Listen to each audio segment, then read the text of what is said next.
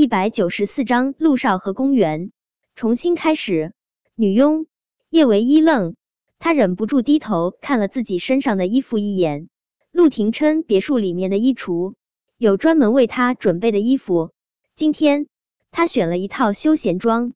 可就算是休闲装，也是法国某个高端定制的品牌啊。这位公园宫小姐哪只眼睛看出她是陆廷琛别墅的女佣了？叶维的视线缓缓落在公园的脸上，当看到公园的脸，叶维莫名有点儿哀伤。她这身打扮看上去的确不像是女佣，但就怕人比人，跟公园一比，她看上去还真像是个女佣。公园今天穿了一套紧身的毛呢连衣裙，保暖却又不失时尚优雅，尤其是配上她脸上那无懈可击的优雅笑容。她看上去就如同从欧洲油画中走出来的公主。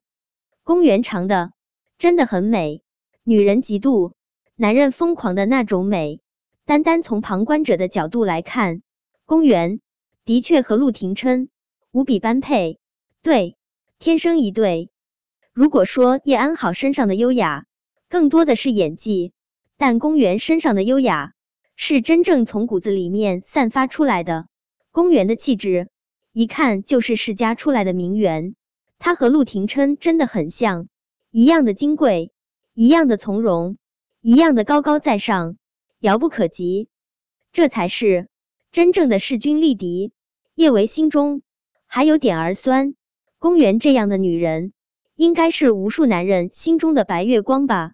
这么美丽优秀的一个女人，追在小舅舅的身旁。小舅舅真的不会动心吗？未婚妻啊！叶维承认，他是被公园的耀眼刺激到了，以至于一时都不知道该说些什么才好。见叶维不说话，公园又把刚才的话重复了一遍：“你好，请问你是九哥别墅的女佣吗？我是九哥的未婚妻。公园，请问九哥现在在别墅吗？我。”叶维的眼珠子转了转。他现在应该算是陆廷琛的女朋友还是前妻？但是不管是女朋友还是前妻，好像都没有公园这未婚妻的身份来的底气十足，名正言顺。九哥，叶维还没想好该怎么介绍自己的身份，公园就越过他，笑靥如花的往楼梯口走去。在别人面前，公园看上去真的很高贵优雅。如同凌霄的花儿一般高不可攀，可在陆廷琛面前，她就是一个小女孩，可以放肆的笑，还可以撒娇耍赖。她冲到陆廷琛面前，将保温食盒放在一旁，她轻轻抱住陆廷琛的胳膊：“九哥，我知道你一定还没吃早餐，我给你做了你最爱吃的饭菜，今天我们一起共进早餐好不好？”九哥。你已经好久没有陪我吃过饭了。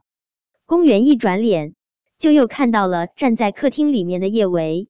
他俏皮的冲着陆廷琛眨了眨眼睛：“九哥，你请的女佣很漂亮，我都有点儿危机感了。”叶维看着公园抱在陆廷琛胳膊上的手，叶维心里酸的难受。他下意识别过脸去，其实他更怕接下来陆廷琛的话。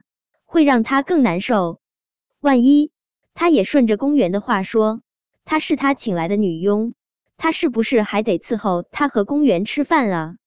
叶维半垂下眼睑，不管了，眼不见为净，他才不要伺候他的情敌和他的前夫，现在勉强算是男朋友的男人吃饭呢。叶维知道自己这个时候落荒而逃，真挺丢人的，但在绝对的实力面前。他好像只能被碾压了。陆廷琛不着痕迹的放开了公园的手，叶维刚要出门，一只骨节分明的大手就紧紧的攥住了他的手。她不是我请的女佣，她是我老婆。无视公园的震惊以及脸上破碎的痛楚，陆廷琛接着说道：“还有，公园，我从来没有承认过你是我的未婚妻。九哥，你。”公园不敢置信的看着陆廷琛，九哥，你是不是还在生我的气？我知道五年前我不该不辞而别，但是我当时真的遇到了很重要的事。九哥，你别生我气了，好不好？公园这样的女人，就算是流泪，都是闪闪发光的。她紧蹙的眉头，都带着说不出的高贵，看上去说不出的惹人怜惜。九哥，我向你道歉，我们重新开始好不好？听了公园的话，叶维已经脑补出了一段肝肠寸断的虐恋情深，应该是五年前，陆廷琛被公园抛弃了，陆廷琛因爱生恨。现在对公园刻意冷漠。刚刚陆廷琛攥住他的手，说他是他老婆，顺便否定了公园未婚妻的身份。叶维还挺开心的。可现在听了公园这话，叶维瞬间觉得自己只是陆廷琛用来刺激公园的工具。叶维不想把自己想的这么悲催，可公园实在是太美了，太高贵了，那么美好的女人。不可能有男人能够抗拒得了她。重新开始，听了陆廷琛这话，叶维的手指不由自主收紧，他下意识想要挣开陆廷琛的手，陆廷琛却是将他的手攥得更紧了一些。公园，如果我没有记错，我们以前从来没有开始过，何来的重新开始？被陆廷琛这么丝毫不留情面的点破，公园的脸色。不由得有些难看，但就算是眸中有明显的狼狈闪过，公园那傲人的美貌依旧没有减损分毫。九哥，你还是在生我的气。公园重重的叹息。九哥，我真的知道错了，我向你道歉，你别跟我计较了，好不好？公园，你想多了，我也没生过你的气，心中并不在意，何来的生气？他都不记得公园是哪年回的欧洲，哪里来的什么不告而别？听到陆廷琛这么说，公园更觉得他是在生气。他情真意切的对他说道：“九哥，我知道你说这话是故意气我。五年前我会回欧洲，我家里有事是一，更重要的，我其实是想要你舍不得，让你在意我。九哥，别生气了。”你对我这么冷漠，我真的很难受。九哥，你对我的承诺，我从来没有忘记过。我这次回来，真的是为了你。